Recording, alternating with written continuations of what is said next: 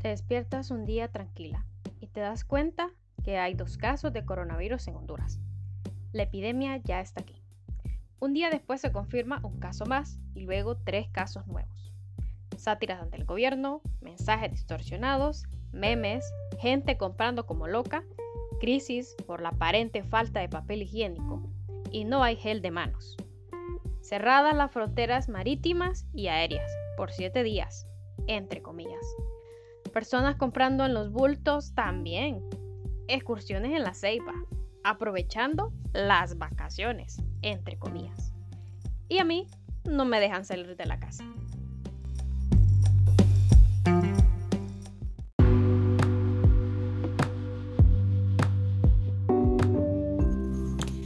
Buenas noches, buenos días, buenas tardes, no sé de qué parte me estarás escuchando. Este pues es el primer podcast y pues eh, se ha tardado mucho este podcast en salir del horno.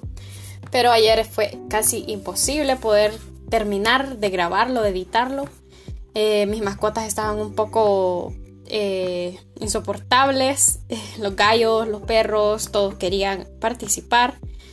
Y pues para hacerlo más ameno con ustedes no podía grabar con tanta contaminación ambiental.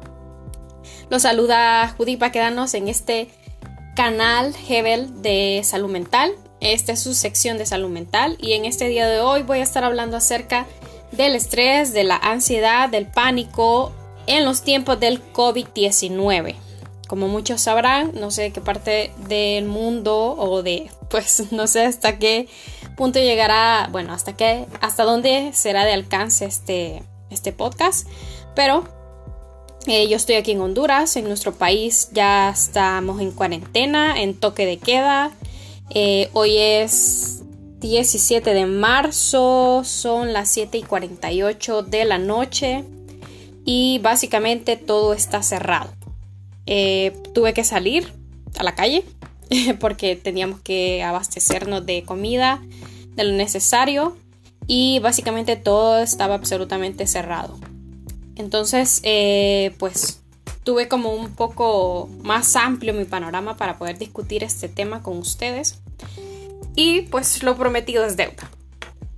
Eh, esta es una pandemia mundial que nos ha removido, la verdad, a muchos. Eh, algunas personas quizás de edad pueden contar experiencias porque ya han estado otras pandemias en el mundo. Sin embargo, nuestro siglo se caracteriza por algo muy diferente, que es la tecnología. Y la tecnología permite que nosotros podamos viralizar, no los virus eh, biológicos, sino la información de una manera sumamente rápida, que estemos, eh, que nos demos cuenta de las cosas tales como están pasando o como no. Entonces, eh, debido a la situación, los medios de comunicación nos están informando a cada momento sobre las últimas noticias del COVID-19, específicamente en nuestro país. No sé en el país donde usted vive cómo se están informando las cosas.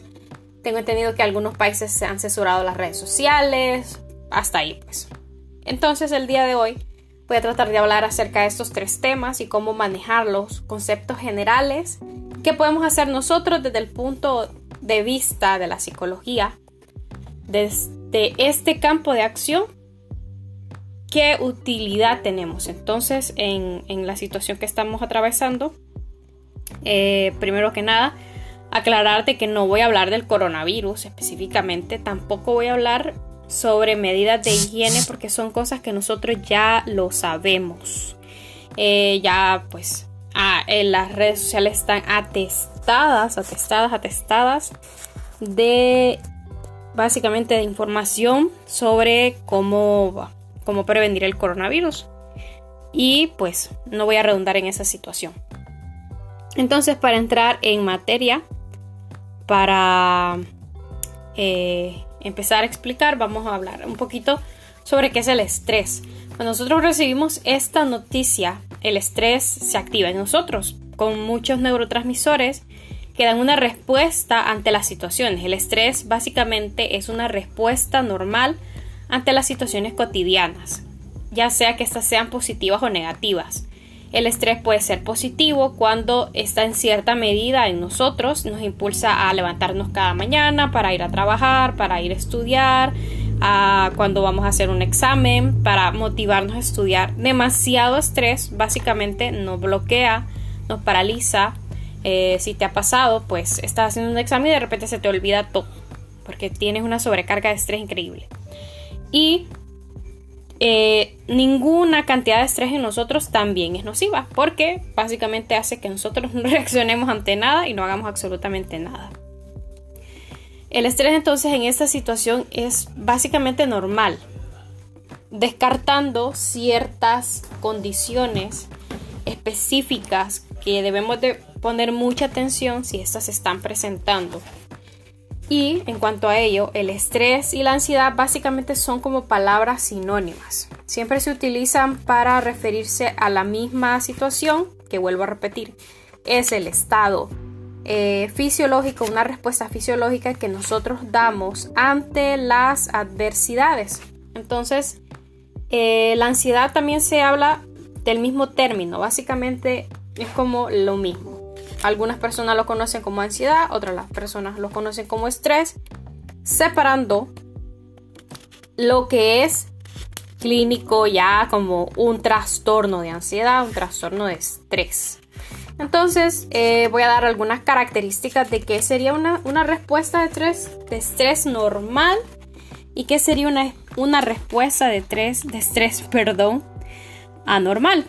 Eh, tengo aquí a Saracen, un libro de psicopatología, y tenemos las respuestas normales del estrés. Por ejemplo, sentir emociones fuertes después de tristeza o ira. Básicamente eso es lo que muchos experimentamos cuando eh, escuchamos las noticias sobre eh, los primeros casos de coronavirus en el país. Este, oponerse a pensar en el suceso o sea, muchas veces lo podemos negar como no, eso no es cierto. O sobre, sobre exponer los pensamientos a entrar yo un poquito más en el pánico. Pero eso es como una reacción que nosotros tenemos. Tener pensamientos indeseables, intrusivos ante el evento, como qué va a pasar con nosotros, eh, será que me va a pegar a mí, me voy a morir, mis familiares, eh, un montón de pensamientos que de cierta manera nosotros no los queremos tener, pero son de, pues son involuntarios. Hay algunos síntomas físicos del estrés, como problemas en el estómago, eh, dolor de cabeza, eh, aquí un dolorcito en el cuello. yo lo experimenté, se lo digo francamente. O sea, un día me levanté dentro de esta cuarentena y me dolía la espalda porque sinceramente la situación me estaba cargando. Pero el objetivo de este podcast es que aprendamos a gestionar estas emociones en este tiempo para que demos una respuesta más adaptativa, en mejor beneficio de las personas que están a, nuestro alrededor. Ahora, una respuesta anormal, que ya sería algo que necesariamente necesitaría intervención de una persona es sentir preocupación excesiva por las emociones intensas, experimentar pánico o agotamiento. Y yo sé que esto, pues, eh, necesito ser profeta o divina para saber de que esto muchas personas en realidad lo están experimentando. Están experimentando el pánico. Y tiene mucho que ver con las circunstancias, pero también con las características para adaptar, para enfrentar las situaciones, las características de personalidad. Entonces, estoy segura que muchas personas están experimentando pánico. Y el pánico, para dar la definición ya en concreto, es básicamente un estado de miedo que sobrepasa los niveles normales. Este estado de miedo hace que nosotros entremos en lo que famosamente se llama la histeria colectiva. empecemos a eh, seguir lo que todo el mundo está haciendo, ok, abarrotados los supermercados, abarrotadas las gasolineras, de una manera desproporcionada e irracional, sin tan siquiera medir lo que estamos haciendo y simplemente así reaccionar ante las situaciones. ¿Qué más? Eh, tenemos otro ejemplo que es tener eh, reacciones orgánicas ya más fuertes en el cuerpo, reacciones físicas más intensas, dolor de estómago crónico, dolor de cabeza, que no tiene ninguna relación con alguna enfermedad, ¿verdad? Y otras personas pueden padecer algunos síntomas somáticos parecidos a la enfermedad. No está de más saber de que eh, si tenemos cierta eh, tendencia al hacer personas que manifestamos lo que sentimos en nuestro cuerpo, no que además de que si salimos a la calle y cuando regresemos vamos a sentir un poquito de carraspera en la garganta, pero en realidad no tenemos nada. Es que tenemos, estamos en un estado de alerta que nuestro cuerpo piensa que le está pasando algo malo, pero en realidad no es así. Entonces, esos son los tres conceptos acerca de lo que vamos a hablar el día de hoy. Y pues disculpen el ruido ambiental, pero es, básicamente imposible. No tengo un estudio de grabación, pero vamos a empezar poco a poco. Entonces, eh, este problema de estrés y pánico nos está llevando a nosotros a hacer muchas cosas incorrectas. La universidad, eh, bueno, la Asociación de Psicología de Cataluña en España dio un protocolo para, bueno, de acción para ayudar a gestionar las, emociones y esto es súper importante atenderlo. Voy a resumir algunas de estas características para que no se haga más largo este podcast y que pueda ser algo digerible, algo ameno. Y una de las características, eh, una de las recomendaciones, perdón, es informarnos bien. Esto está pasando ahorita en un montón yo creo que todos aquí somos testigos de que nos han caído una infinidad de mensajes, de notas de voz, de básicamente de noticias, de capturas de pantalla, de estados. Eh, ahora todo el mundo es experto en el tema y todas las personas hablan de esto. Estamos llenos de un montón de información. Y si nosotros no gestionamos bien nuestras emociones, caemos entonces en la trampa de la mala percepción y una respuesta no saludable ante la situación. ¿Qué es lo que hacemos entonces? Actuar sin un plan de acción, actuar de manera alocada, por decirlo así, actuar sin, sin mediar nuestras emociones y reaccionar de diferentes maneras. O salir corriendo a comprar todo o encerrarnos en la casa, todo el mundo encerrado en la casa, en el cuarto, sin hablar con absolutamente nadie, ya con un comportamiento obsesivo y es necesario entonces, como dice el meme, vamos a calmarnos. Vamos a calmarnos y vamos a gestionar estas emociones que estamos teniendo. Entonces, informarnos bien quiere decir ir a las fuentes originales de información. En nuestro país tenemos, y aunque no confiemos en nuestro gobierno, tenemos sátiras, Creo que es el único medio donde nos podemos informar y debemos de confiar en algo, pero debemos de confiar en algo. La ansiedad es tener nuestra atención dispersa, es tener nuestras emociones dispersas. Por ejemplo, yo tengo una bolsa de maules, maules, bueno, en mi país se llaman maules. Eh, en mi mano yo la dejo caer y esos, y esos eh, pelotitas de cristal se esparcen por todos lados. Así es la respuesta de la ansiedad. Tenemos nosotros una situación y nuestras emociones se esparcen, nuestra atención se esparce, nuestra, nuestros pensamientos se esparcen y no logramos saber qué hacer, cómo lo vamos a hacer. Y entramos entonces en este estado de pánico, ¿verdad? Porque ya todos disparados y todos esparcidos en nuestra atención, ni idea, pues no sabemos qué, qué, qué vamos a hacer. Entonces, es muy importante que seleccionemos un medio de comunicación confiable, seleccionemos una fuente oficial, en este caso tenemos la Organización Mundial de la Salud, está publicando básicamente 24/7 todo lo relacionado al coronavirus, pero sin irnos para los extremos, ¿verdad? En nuestro país está registrado, yo he estado revisando la página, cuántos casos de coronavirus hay, yo no sé, y esto, por favor, gente, por favor. por favor. No podemos nosotros guiarnos por todo lo que se dice en las redes sociales. Que hay más de 130 casos de coronavirus, que eh, pasa esto, que el acto lo van a sitiar. Bueno, me han llegado infinidad de, mensajes de WhatsApp de un montón de cosas que yo digo y que la gente cómo tiene la certeza de que esto es verdad.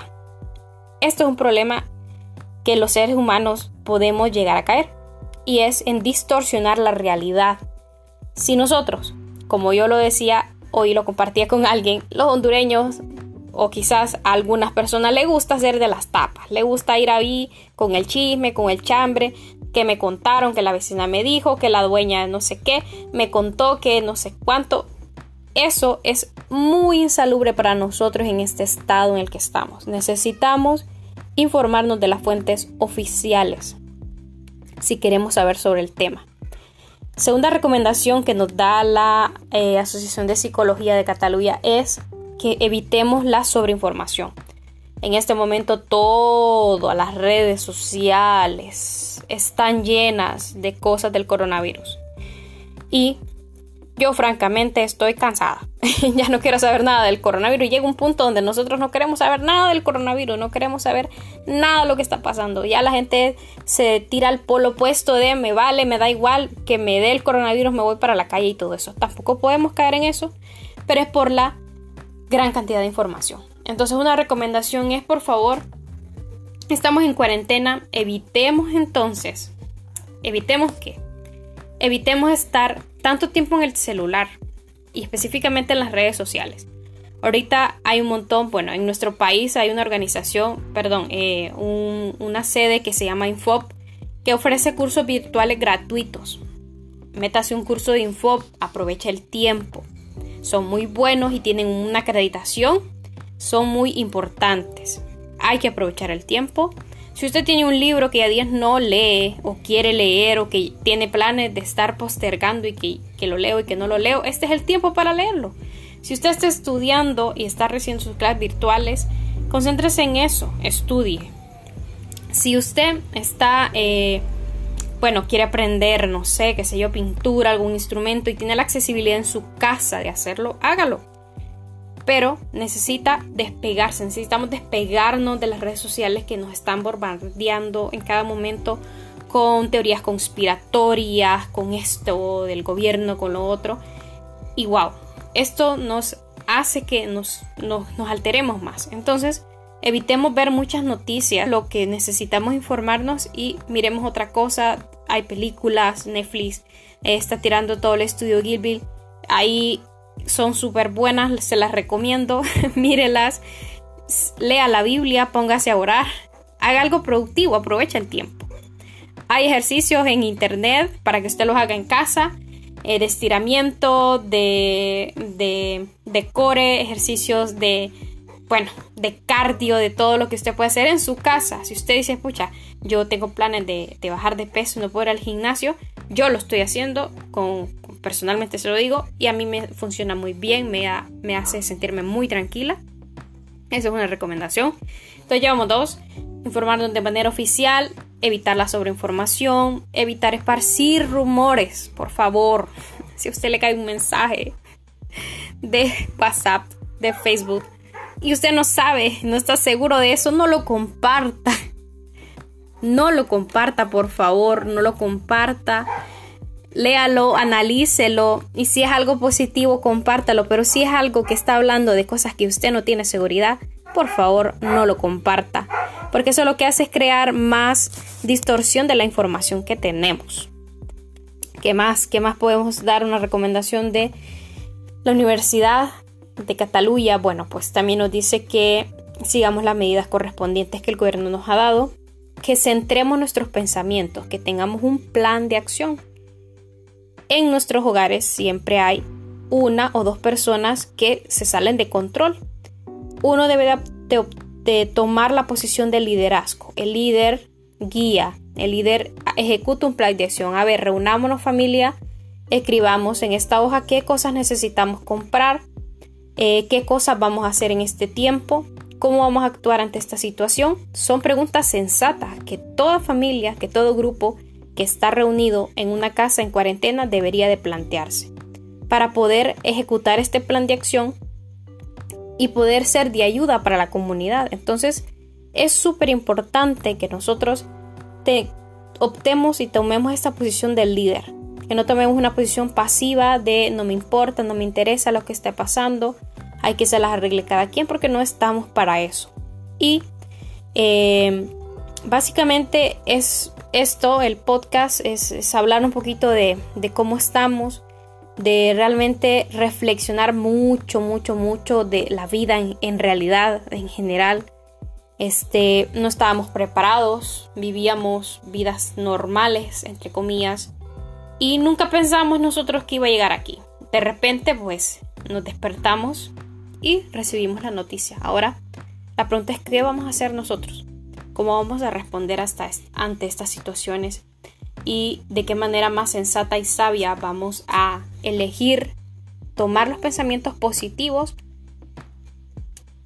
aquellos que son funcionales, que nos van a ayudar a enfrentar las situaciones o simplemente empezar a, pensar mucho, mucho, mucho en el futuro, en el qué me va a pasar, qué va a pasar. Vivamos el día de hoy, vivamos con tranquilidad el día de hoy y tratemos de tranquilizar a las personas que están a nuestro alrededor con esta actitud de liderazgo. Esa es la recomendación. Y pues para mí es un gusto hablar con ustedes, háganmelo saber si algo les llamó la atención, si tienen alguna duda, si les gustaría comentar algo, que hablara sobre algún tema en específico, por favor. Soy muy abierta a los comentarios, a las críticas y estoy dispuesta pues a responder aquellas de las cuales yo pueda responder y a tratar de investigar aquellas de las cuales no sé. Así que los saluda Judith quedando en este canal Hebel de Podcast. Este es mi primer episodio, así que disculpen si hay ruido ambiental, si las cosas no salieron, pues quizás ahí como tan profesionales. Y pues eh, los espero en el próximo episodio aquí en su canal.